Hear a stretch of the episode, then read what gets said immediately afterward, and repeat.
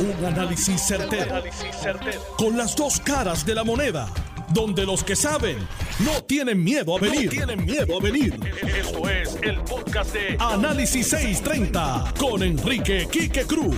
Buenas tardes, mis queridas amigas, amigos. De vuelta aquí otro día más. Hoy es miércoles 24 de febrero del 2021. Tú estás escuchando Análisis 630. Yo soy Enrique Quique Cruz y estoy aquí de lunes a viernes de 5 a 7.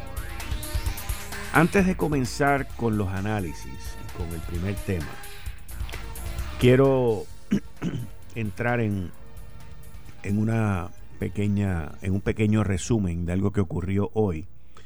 Y es un tema que yo llevo discutiendo desde el pasado viernes con unos reportajes que hizo el compañero aquí de Noti1, Jerry Rodríguez, y que hoy se llevó a cabo el, día, el, el, homenaje póstumo a los policías caídos.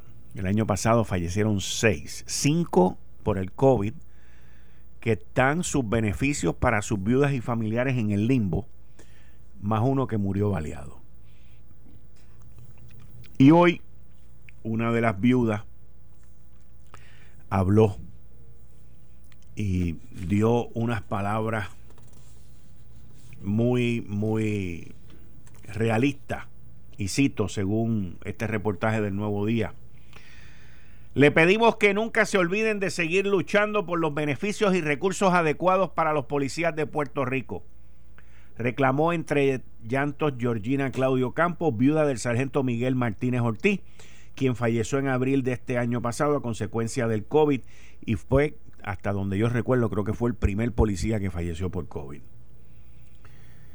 Esta viuda también ha tenido sus problemas con el Fondo del Seguro del Estado, al igual que otras de las viudas con las cuales hemos conversado que estuvieron aquí el lunes. Pero lo más preocupante de esto es que el senador Henry Newman, quien es el presidente de la Comisión de Seguridad, y Henry Newman es del Partido Nuevo Progresista, y el presidente del Senado y presidente del Partido Popular Democrático, José Luis Dalmau, le dio esa presidencia Henry Newman.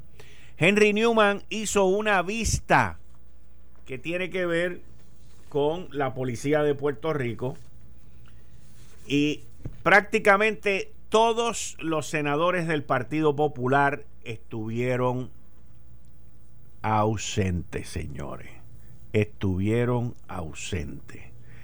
Al principio de la audiencia, el único presente fue Newman. Ya entrado al mediodía, se unieron los senadores Vargas Vidot y Rafael Bernabe, que yo cubrí lo que él dijo aquí. Newman dijo, desconozco por qué no había legisladores, no, perdón, este José Luis Dalmau dijo, desconozco por qué no había legisladores de mi partido allí. Yo le confié la comisión al compañero Henry Newman y confío en su trabajo. Entre los que se excusaron de la audiencia figuran los senadores del Partido Popular Marisa Jiménez, Migdalia González, Juan Zaragoza y Ada García Monte. También se excusó la senadora del Proyecto Dignidad, Joan Rodríguez Bebe.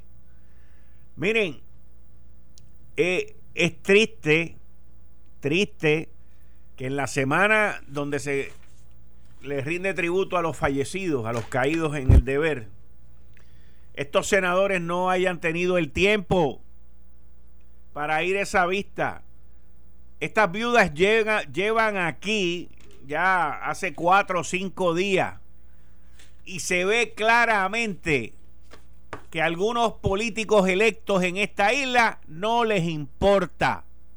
Porque solamente les importa cuando le toca a ellos en el bolsillo, cuando es un familiar, cuando es ellos, cuando se les explota una goma y salen chillando por ahí de que hay que legislar para tapar los hoyos de Puerto Rico y ese tipo de situación. Esto es bochornoso, bochornoso el haber estado ausente en esa comisión. Es bochornoso el no haber hecho nada por estas viudas. Esto no es nuevo. Esas familias continúan sufriendo. Y como dijo Alejandro cuando estaba corriendo para gobernador allá en el 2011, creo que fue en el 2012, es que están sordos, es como si no contestaran los teléfonos. Qué pena, qué pena. Bueno, no voy a dejar el tema, by the way, hasta que esto se resuelva. Y espero que el presidente del Senado, José Luis Dalmao, haga algo, porque esto es, esos cinco, esas cinco familias de cinco policías que fallecieron el año pasado por el COVID están completamente, prácticamente desamparadas en términos de beneficio. La ley no le permite nada, nada. Bueno, los populares han visto lo que dijo Larry Selhammer en la entrevista del sábado y no lo quieren soltar, no lo quieren dejar. El presidente del Senado, José Luis Dalmau, se ha amarrado la bandera de, Puerto Rico y de los Estados Unidos y ha dicho que también va a ir para Washington como un solo partido a chanfletear por allá también y a pelear por, en contra de la estadidad. Y me imagino que se llevará de paso la entrevista de Larry Selhammer diciendo, mira, este tipo dice que estamos quebrados, que con esto no vamos para ningún lado. Y yo estoy de acuerdo con él. Pero como si eso fuera poco, como Larry Selhammer tiene que ser confirmado por la Cámara y el Senado, hoy sale Jesús Manuel Ortiz y dice que ellos no se la van a hacer fácil a Larry Selhammer ni al gobernador que antes de que la delegación popular en la Cámara lo confirme, los PNP tienen que decidir qué es lo que van a hacer con él. Pero ¿qué es lo que está buscando Jesús Manuel? Jesús Manuel no está buscando el que lo cuelguen. Jesús Manuel al contrario lo que está buscando es que lo confirmen. El comentario de Jesús Manuel enciende la llama popular para que lo confirmen. Porque eso continuaría con la controversia y hay que ver cómo la delegación del Partido Nuevo Progresista en la Cámara se va a comportar con esta situación en la cual Jesús Manuel pues vuelve y revive el tema durante el día de hoy, lo cual significa que no van a dejar morir el tema. Pero, pero, ese no es el único tema tampoco en la política de Puerto Rico que mantiene vivo y interesada a la gente. Honestamente les digo, a mí no, no, no sé por qué, pero como que no me anima el, tema este de, de la situación de, de que Alexandra Lugaro se fue a trabajar para Foundation of Puerto Rico. Claramente, claramente cuando ella renunció y dijo que no iba a seguir en la política y que no iba a seguir en ese tipo de vida pública, claramente ella ya tenía una decisión, ella ya tenía un plan. Y en ese momento no lo divulgó, se lo mantuvo para ella misma. Y esta semana entonces sale el anuncio de que ella va para esta nueva área de Foundation for Puerto Rico de la cual por ahí están corriendo los videos de Manuel Natal cayéndole encima a Foundation, a Borshow y a todo el mundo. Y ahora obviamente pues hay mucha gente que se indigna muy correctamente y hay mucha gente que dice contra. La crítica es solamente para un sector, no es para otro. Pero miren, cuando estas cosas ocurren, yo por ejemplo me alegro porque aquí es donde vemos la esencia humana de las personas. Aquí es donde vemos lo que son. Todo lo demás que ocurrió, que dijo Manuel Natal y lo que dijo Alexandra Lúgaro durante los últimos siete u ocho años de su vida política, pues fue eso mismo, un show político. Ellos no son los únicos que hacen show político. Aquí en todos los partidos la gente hace show político. Miren ahora mismo eso que dijo Jesús Manuel ahí de Larry Selhammer. Eso es show político. Lo único que él lo hace en un, en un área y en un sector. Pero ahora Alexandra Lúgaro, que vuelve al mundo del capitalismo a sueldo y que también dice que no va a decir cuánto se gana, y yo entiendo que alentar en el mundo privado tiene todo su derecho a no decir cuánto se gana. Y uno lo que se tiene que mirar, y digo, sentar y mirar, es a ver lo que va a pasar y cómo ella se va a desempeñar en eso. Depende del rol que John Borshow le dé a ella. Eso es muy importante, by the way. Es muy importante. Y ese rol debe ser supervisado y examinado de que no utilice su plaza y de no, y de no utilizar su posición para crear más política de aquí a, tres años. ¿Por qué? Entonces, Borshow le paga la carrera política completamente a ella para ser candidata para la alcaldía de San Juan, por ejemplo, en el 2024 o para otro puesto electivo. Y eso de verdad es lo que nosotros debemos de estar pendientes a ver qué ocurre. Pero yo entiendo que ella está en todo su derecho de buscar un empleo, de ser remunerada, y me imagino que deben ser de seis cifras su, su salario, y porque tiene un atractivo. Entiendo yo que debe tener un atractivo, porque algún atractivo tuvo para que Borshow se la llevara a ella para la fundación y le montara este aparato, que si el Centro de Investigación de Nueva Estrategia, no sé qué rayo. Porque estas cosas no se hacen porque Borshow se levantó un día y dijo, ah, déjame ir a reclutar a Alexandra, Alexandra Lugar. No, las cosas tienen un motivo, tienen una razón. Él sabrá cuáles son. La fundación es de él. Pero algún, alguna, alguna, alguna razón debe tener para hacer todo este montaje. Hay gente que inclusive, miren a dónde llega, esto es impresionante también, la imaginación y las teorías de conspiración son brutales, a mí no me gusta repetirlas, pero que me llaman la atención. Pero hay gente inclusive que, que piensa que esto es una movida del gobernador y del PNP para sacarla a ella para un lado y callarle la boca con los chavos. Fantástico, eso no es verdad. O sea, e, es, la, la, si nosotros con ese tipo de creatividad y de ilusión política lo usáramos para que la energía eléctrica fuera más barata, estaría el kilovatio a dos chavos. Pero lamentablemente entre eso y los memes, el tiempo se nos acaba y no podemos crear más nada. La realidad, e, e, esto es interesante y esto es, un, e, esto es meritorio de observarlo.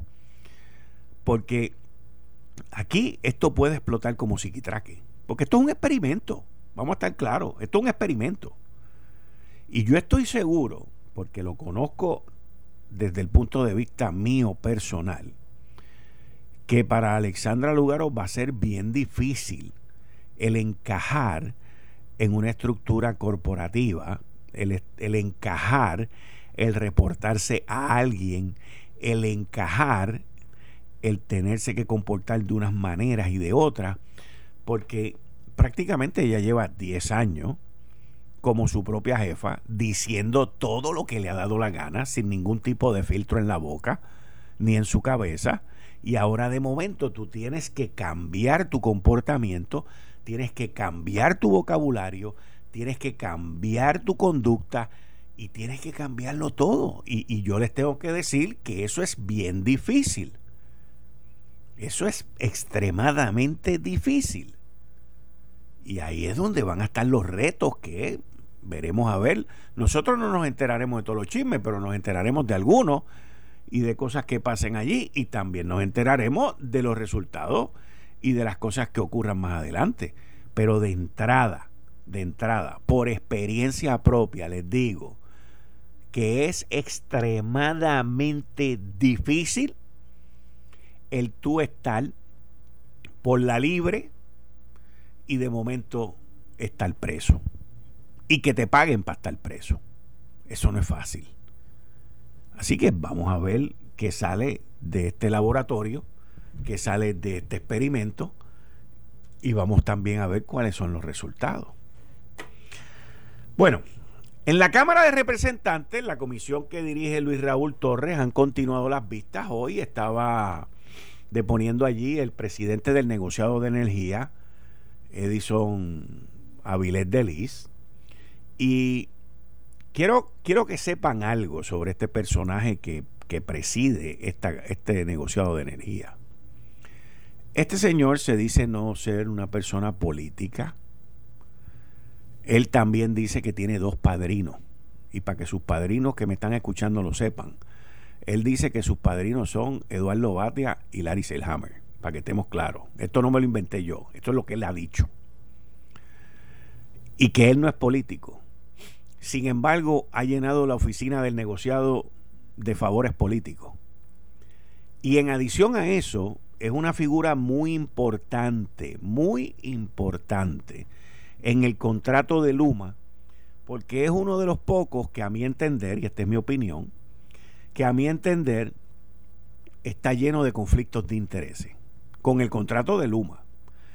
¿Por qué digo eso? Bueno, porque él estuvo primero analizando y evaluando los contratos y analizando y evaluando el contrato de Luma y luego él votó a favor del contrato de Luma.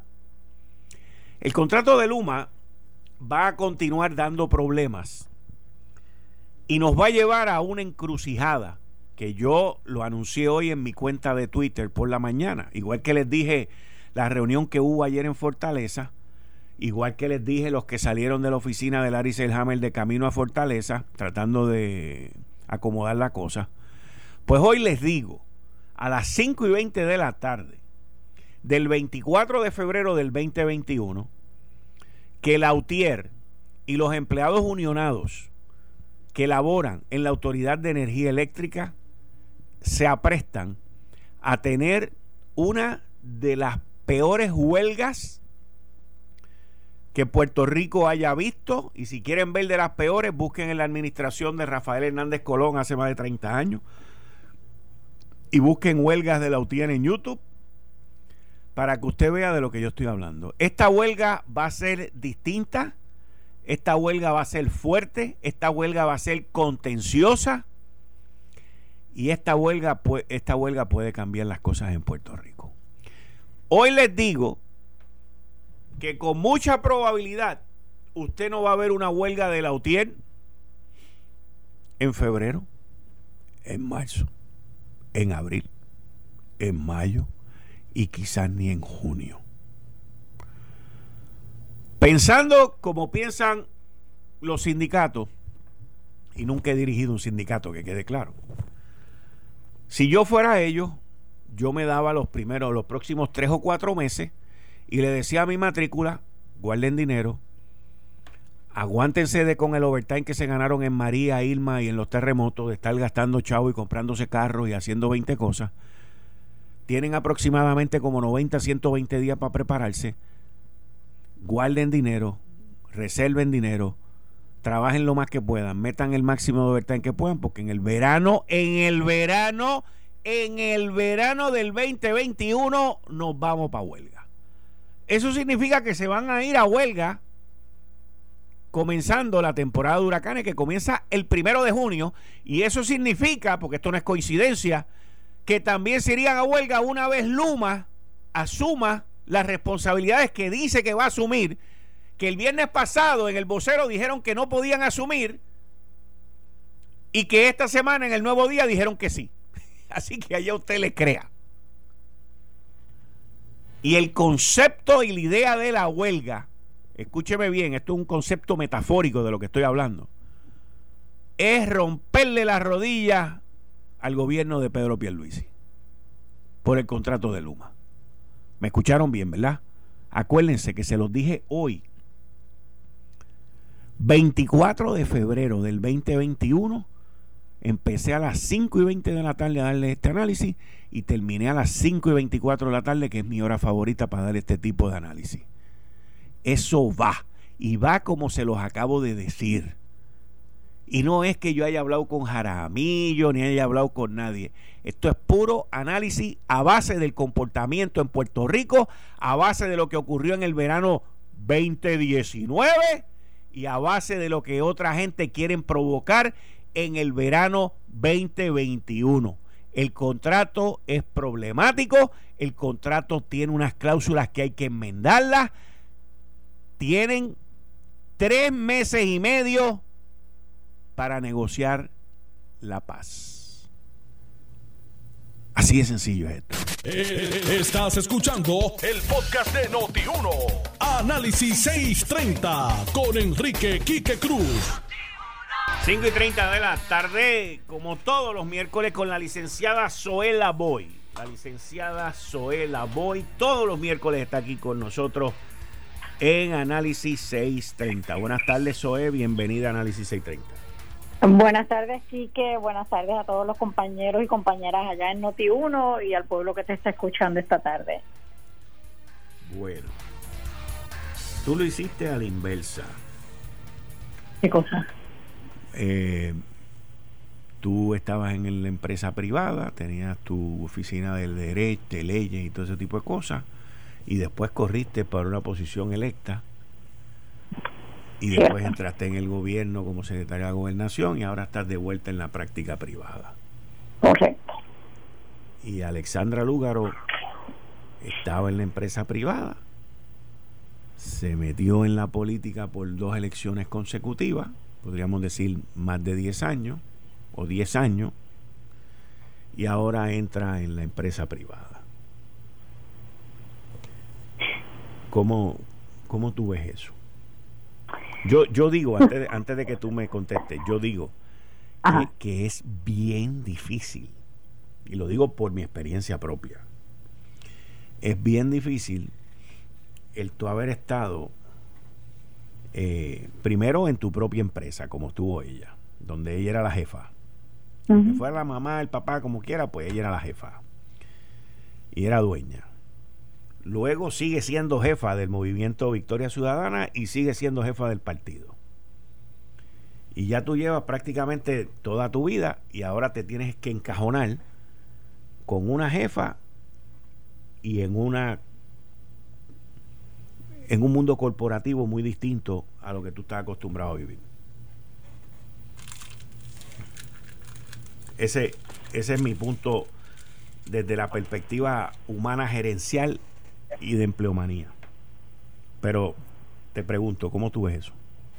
Pues mira, déjame comenzar diciendo que yo creo que tenemos que entender que el que una persona que no haya sido electa eh, consiga un trabajo es lo que se supone que haga y si lo consigue en el sector privado, si lo consigue en el sector en el sector público, yo creo que no es lo importante, yo creo que lo importante es si se escogió a esa persona y se le dio esa oportunidad de empleo porque tiene la capacidad, porque puede servir en lo que se supone que la posición, eh, ¿verdad?, provea.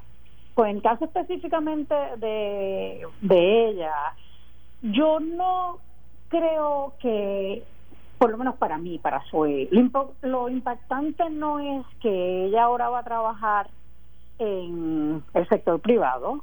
Yo creo que primero que no hay alternativa, a menos que ella fuera millonaria y no, no, ¿verdad? no necesitara trabajar. Así que era de esperarse que una vez no es electa en la posición en la que por la que ella corrió, pues tenía que buscarse un trabajo. A mí para lo, lo que para mí es impactante es dónde va a trabajar. Y, y lo digo porque este esta candidata o ex candidata durante dos ciclos electorales se presentó ante el pueblo puertorriqueño como esta persona que venía a hacer la diferencia, como esta persona que en representación de aquellos y aquellas que estaban cansados por los políticos normales, por los políticos que lo que hacen es vivir del pueblo, pues que ella se iba a presentar como alternativa para que esto no, no siguiera siendo la realidad de Puerto Rico. Ella se presentó como lo diferente, y durante esos dos ciclos electorales, ¿cuántas veces nosotros vimos a Alexandra Lúgaro desde diferentes foros levantar la voz, criticar, eh, llamar por nombres, inclusive en ocasiones con palabras, malas palabras, palabras soeces, eh, a diferentes personas porque ella entendía y trataba de convencer al pueblo de que esas personas representaban los intereses, los grandes intereses en Puerto Rico y la corrupción. Y entonces, entre las críticas que ella hizo, fue a, al lugar donde ahora ella hoy va a tener una posición y va a ser parte de ese de ese ente. Pero entonces añádale a eso que si hubo una persona que también desde diferentes foros criticó y por nombre y apellido. Déjame le déjame interrumpirte y disculpa porque yo odio interrumpir cuando alguien no no te preocupes. eso es una conversación. va encaminado pero el tribunal y esto yo lo había dicho aquí yo había dicho aquí que Yanitza Yanitza Irizarri iba a ganar la la, la alcaldía de Guainabo esto aquí no lo ha ganado todavía pero el Tribunal de Apelaciones, y esto es Ramón Rosario, el compañero aquí que acaba de tirar un tuit, el Tribunal de, Operaciones, de Apelaciones le da la razón a Yanitzia Irizarri y anula la elección del alcalde PPD, o la victoria es lo que anula, del alcalde oh PPD en Aguadilla, al oh contar e invalidar los votos pibazos. Si prevalece, el PNP tendría 39 alcaldías y el PPD tendría 39 alcaldías. Así que esto también, yo dije aquí, yo lo dije aquí cuando estaba la pelea aquella con lo de Miguel Romero, que Miguel ganaba, pero sí tenía muy buena información que Yanitzia iba a ganar la Guadilla. Wow. Ok, esto ahora va a ir al Supremo. Claro. Al igual que dije que Edgardo Cruz, creo que, que se llama, este, el de, el de Guánica, que también, también va a ganar. Pero en el caso de Yanitzia en específico lo dije porque ningún comisionado electoral, ni la Comisión Estatal de Elecciones, ni nadie puede estar por encima de la ley. Y la ley dice que los pibazos no son válidos. Punto. Mm. Esto no hay manera. Así que gracias, Ramón, por esa información. Pero entonces. Y me imagino que ya, que, que debe estar súper contenta porque ella también, ella estuvo trabajando esto y luchándolo, insistiendo, así que ella pero como tú dices, hoy son buenas noticias, ahora hay que esperar porque definitivamente esto va a llegar al Supremo, esto no se va a quedar aquí. Y yo entiendo que en el Supremo Yanitzia prevalece porque el Estado de Derecho, como dicen ustedes los abogados, yo no soy abogado, es que los pibazos no son válidos. Sí, exacto. Aguadilla, ahí está Aguadilla. Sí. Adelante y discúlpame. Pues nada, lo, nada lo que te lo que te comentaba y comentaba con ¿verdad? el pueblo que nos está escuchando es que además de las críticas que ella directamente hiciera, ella y su compañero se unieron y otra vez se presentaron ante el pueblo de Puerto Rico como lo que va a ser diferente, lo que lo que va a cambiar la corrupción en Puerto Rico, lo que le va a dar al pueblo puertorriqueño lo que el pueblo puertorriqueño necesita. Entonces, durante ese esos ciclos electorales, también su compañero criticó con nombre y apellido a la persona que dirige eh, la, la institución o, la entidad que hoy va a ser, hoy es el patrono de, de su compañera. Y yo creo que si una cosa yo he aprendido a través de estos años en la vida pública es que hay que tener mucho cuidado con lo que tú dices, porque tarde o temprano alguien lo va a sacar y te va a decir, pero espérate, esto no fue lo que tú dijiste. Y eso es lo que le ha pasado a ellos, a los dos. Pero entonces, ¿cómo pensar que en el 2021 borrar unos tweets te sirve de algo, porque entonces cuando se comienza a hablar de esto mismo, de las críticas que ellos hicieron durante los pasados años al que hoy va a ser el o es el patrono de, de ella, parece que, no sé, por alguna razón eh, él específicamente eh, entendió que debía borrar las críticas que había hecho. Y por más que tú las borres, tú sabes no, de, qué, de qué sirven de nada, porque todo el mundo sabe lo que él dijo. Ahí hasta, yo he visto en las redes hasta videos de él hablando, no solamente tweets escritos en las redes, sino de él eh, en, videos hablando y, y hablando fuerte.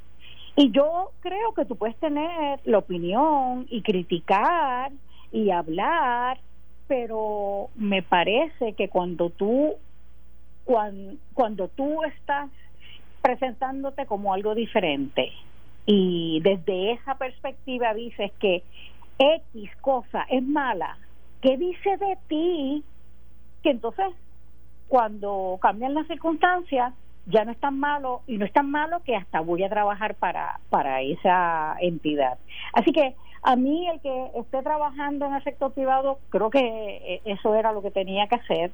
A mí lo que me preocupa, lo que me, me sorprende es que esté trabajando para una entidad que tanto ella como su compañero criticaron y hasta les llamaron eh, corruptos y hoy sin embargo ella se ella accede a ser parte de esa entidad. Eso por el lado de ella y de él, pero por el lado de la entidad, de Borshow, de, de, de Ani Mayor, yo no entiendo qué criterios utilizaron para decidir que Alexandra Lúgaro era la persona para ser parte del equipo.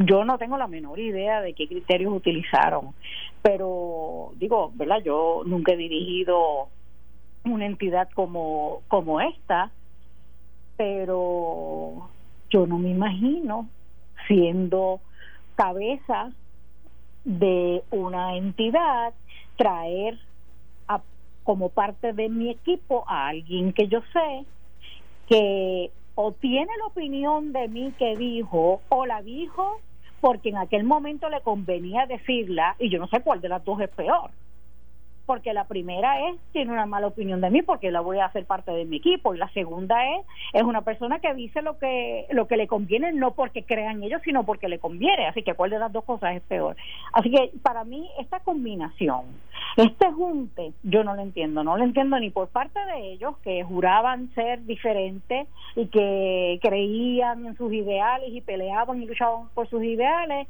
Y sin embargo hoy se une ella a algo que ella criticó tanto, ella y su compañero criticaron tanto. Y por el otro lado, de parte de, la entidad, tampoco entiendo porque me parece, para mí hasta me levanta una una bandera roja. Yo sinceramente y lo he estado pensando desde que esto salió público, creo que fue ayer.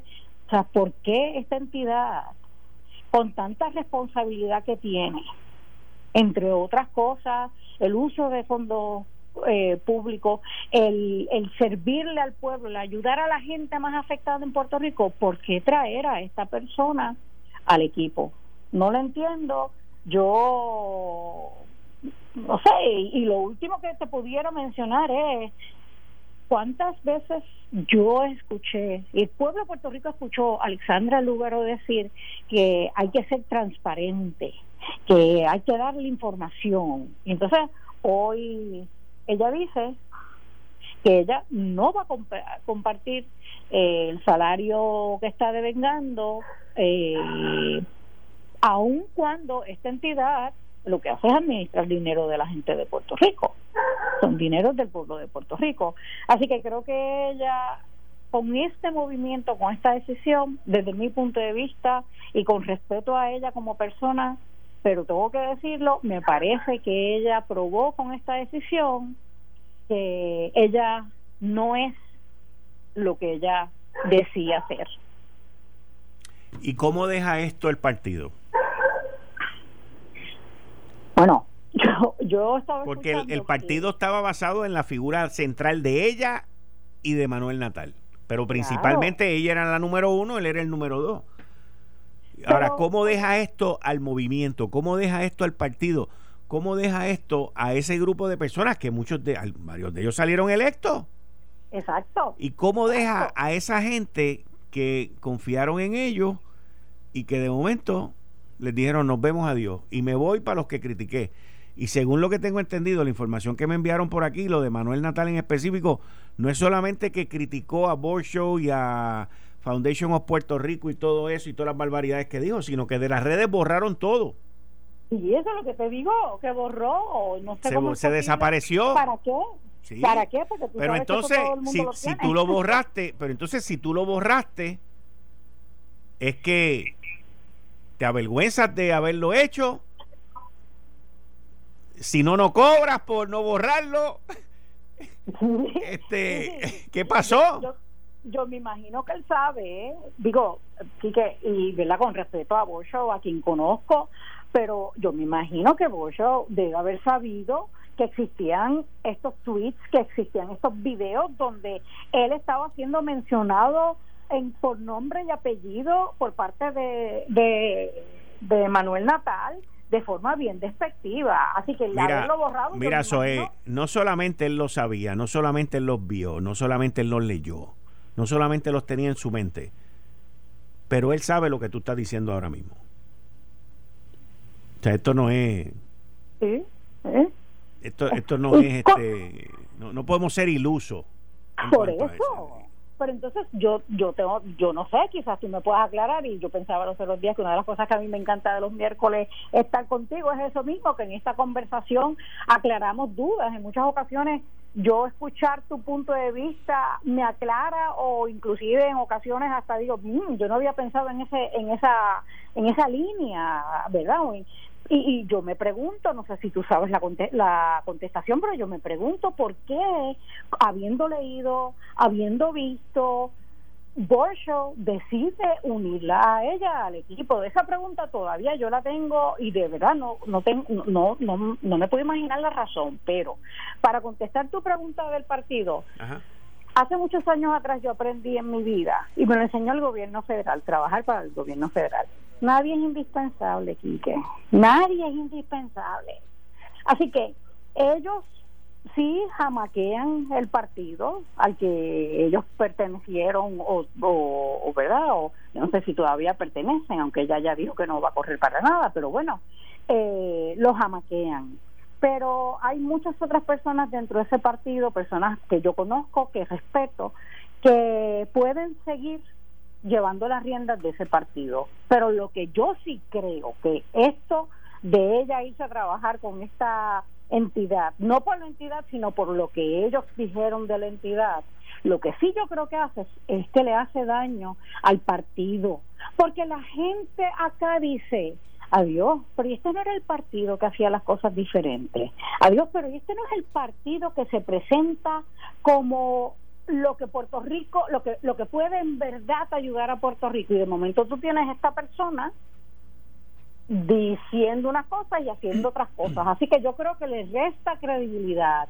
le da un cantazo al partido como entidad, como institución, con relación a la credibilidad que pueden tener. Y entonces, hoy, si no estoy equivocada, la representante Nogales dijo que Sí, Alexandra Lugar les había dicho que eh, tenía un contrato con la empresa privada, que iba a comenzar a trabajar con la empresa privada, pero que nunca les dijo que era Foundation Puerto Rico. Eh, y, y Nogales dijo, si yo, si me hubieran ofrecido un trabajo ahí, yo no lo hubiera cogido porque, otra vez, esta fundación, entonces dijo, ¿verdad? Eh, la describió como algo malo para Puerto Rico.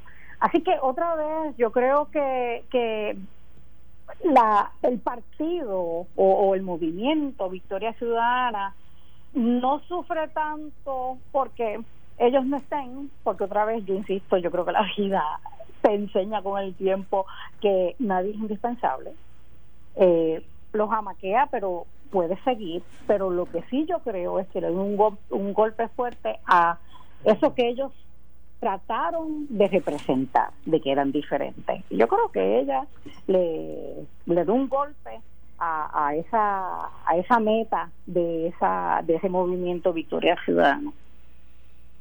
Está interesante, eh, pero es algo yo en mi opinión, que es lo que yo he dicho aquí desde que la analicé hoy, ayer también, es algo que juzgarlo hoy, en mi opinión, y no estoy culpando a nadie ni criticando a nadie, es algo que yo entiendo que juzgarlo hoy es muy temprano.